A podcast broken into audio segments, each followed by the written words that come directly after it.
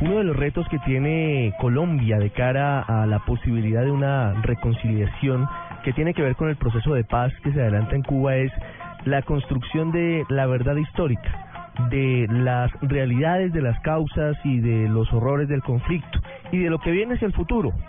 Una parte de ese horror, de ese dolor, de esa violencia que nos está agobiando hace más de cinco décadas, la cometieron los paramilitares. Y hay un hallazgo reciente que es la prueba de lo que tuvo que vivir el país hace no muchos años, hace máximo una década. El caso particular ocurrió en eh, zona costera del departamento de Nariño, muy cerca del municipio de Bocas de Satinga. Nos horrorizamos todos cuando hace algunas horas el fiscal general Eduardo Montealegre reveló que en esa zona del país se encontró una fosa común con un número indeterminado de cadáveres. Podrían ser más de 60 los colombianos asesinados por las autodefensas en esa zona, en los primeros años de la década del año 2000. Y por eso hoy estamos indagando un poco más acerca de ese, de ese hallazgo, de esa parte oscura de nuestra historia. Por eso estamos llamando a César Correa.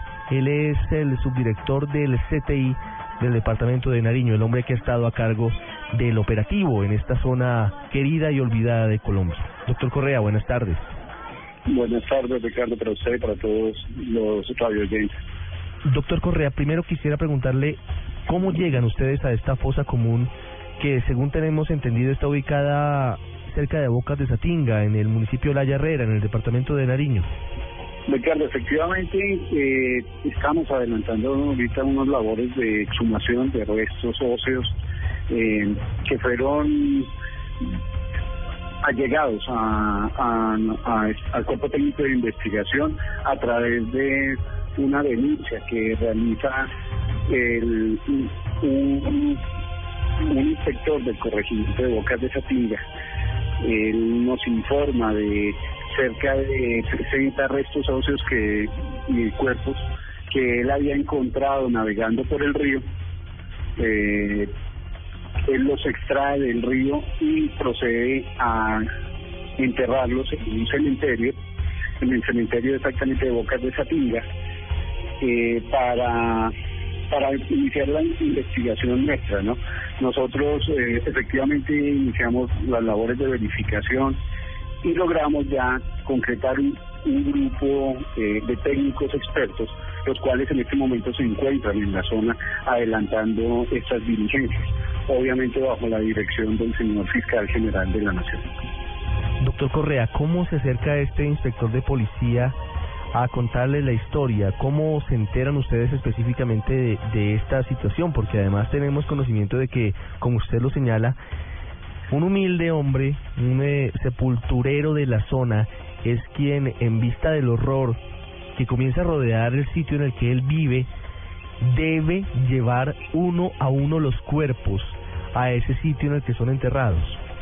Sí, él nos hace eh, estas eh, denuncias a través de nuestras unidades eh, especializadas de desaparición y desplazamiento forzado toma contacto con nuestros investigadores y procedemos de forma inmediata a realizar las labores necesarias, investigativas y técnicas para llegar hoy en día hasta el cementerio, el lugar donde están estos 61, eh, 61 eh, fosas identificadas directamente por el señor Chay para exhumar estos restos y, y poder proceder a la identificación de los mismos, ¿no? Esclarecer eh, con esta identificación de pronto los homicidios, eh, estas personas quiénes, son, quiénes eran en vida y en dónde habitaban, para así mismo ir georreferenciando eh, el grupo delictivo que pudo haber causado estas, eh, estos homicidios. Según el testimonio, la declaración de esta persona, doctor Correa, ¿en qué época lleva él esos cuerpos a esa fosa común? ¿Cuándo se adelantan esas labores? Estas labores las adelanta, él, según tenemos entendido, del 2001 hasta el 2005. Eran cuerpos que, eh, o partes de cuerpos que tiraban a los ríos con letreros por parte de estos grupos armados al margen de la ley con letreros que decían que era prohibido sacarlos del río, pero en Chapinga, precisamente en una de las curvaturas del río Chapinga, estos cuerpos eran arrojados hacia la orilla y allí era donde el, este señor, el sepulturero, los rescataba y les daba sepultura.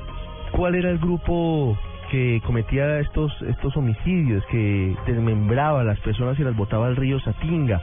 De acuerdo a lo que les dice el sepulturero eh, y de acuerdo a lo que decía el fiscal general, estamos eh, ciertos y confirmados en que fueron las autodefensas, fueron los paramilitares. Por el momento podemos decir que son grupos armados ilegales. Todavía eh, no iniciamos la investigación por el homicidio. En este momento, como le decía Ricardo, se encuentra un grupo de expertos del Cuerpo Técnico de Investigación, adelantando las exhumaciones para el rescate y la individualización de estos restos óseos. Posteriormente a terminar esta labor, iniciaremos junto con Medicina Legal eh, procesos técnicos científicos para lograr la plena identidad de estas personas que hasta el momento son 20 los que se han podido individualizar para lograr su identificación, el acercamiento con las familias y comenzar a establecer quiénes serían los responsables de estos hechos. Pero en la zona, ¿qué grupos hacían presencia en, en los años 2000, 2001, 2005, cuando comienzan a botarse los cuerpos al río Satinga? ¿Solamente había paramilitares o había paramilitares y guerrilla o había incluso bandas criminales? ¿Cuál es el mapa de la violencia en la zona? Para el año 2000, 2005 existía eh, bastante influencia de grupos eh, de autodefensa, autodenominados de autodefensa, eh, bloque Libertadores del Sur era uno de ellos. Igualmente de la parte de Tortuga hacia abajo estaba presente el Frente 29 de la FARC y la columna móvil Daniel Aldana.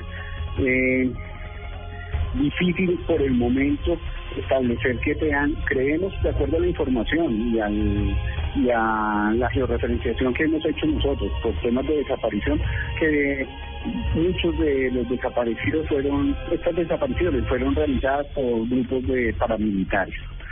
Sin embargo, hasta no identificar plenamente los cadáveres, no podremos determinar con exactitud a qué grupo armado ilegal eh, se le puede eh, dar eh, la autoría de esos hechos. Doctor Correa, un par de preguntas para finalizar. ¿Por qué si esta labor del sepulturero se hizo hace casi una década, hasta ahora lo dice ante las autoridades? ¿Por qué hasta ahora le cuenta a la fiscalía? A ver, nosotros tuvimos hace unos meses el conocimiento pleno de, esta, de estas eh, cosas comunes y comenzamos una labor, como le decían, de investigación, de verificación. La zona era completamente compleja, su situación de orden público era muy difícil. Eh, trasladar elementos y equipos técnicos, eh, pues bastante, eh, aparte de riesgoso para los servidores, pues complejo por, porque allí solamente se puede llegar a formar. Nos tocaba también esperar eh, el clima ideal porque es un terreno supremamente fangoso y en época de demasiado invierno estas labores técnicas pues son bastante dispendiosas. Entonces todo esto nos llevó a de pronto eh, demorarnos un poquito en el proceso. Pero ya eh, con el concurso y de la misma comunidad y en este momento, bajo la directriz del señor fiscal general de la Nación, estamos adelantando estas exhumaciones. Para finalizar, doctor Correa, quisiera preguntarle si tienen ustedes denuncias de la comunidad o de personas que vivan cerca a el eh, municipio Olaya Herrera o que vivan cerca a Bocas de Satinga de desaparición de sus seres queridos, porque en últimas el círculo se cierra cuando los despojos de los seres queridos son entregados a sus familias y pueden hacer el duelo. ¿Se había registrado una alta tasa de denuncias de desapariciones en la zona o por temor no estaban diciendo esto ante las autoridades? A ver, Ricardo, sí tenemos bastantes eh, denuncias por desapariciones, de, sobre todo ese sector norte de la costa de, del municipio de Tumaco, ¿cierto? De Olaya Herrera.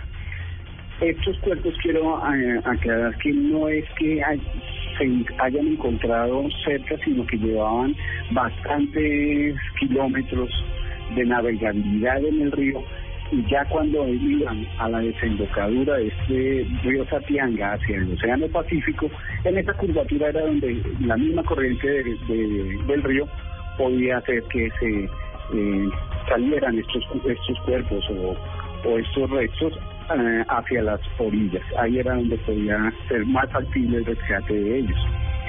Por eso, como le digo, la delimitación de un grupo o la eh, de un grupo armado ilegal, pues es un poco compleja, sin embargo, le repito, con la identificación podremos saber estas personas en dónde residían, cuál era su, su estado socio social, eh, su entorno y asimismo poder identificar qué grupos armados ilegales eran los los autores de estos hechos tan horrorosos que que hoy investigamos. Doctor César Correa, subdirector del CTI Nariño, gracias por habernos contado este pedacito doloroso de nuestra historia en el occidente de nuestro país. Muy amable. Muchas gracias, Ricardo, y a todos y su equipo de trabajo.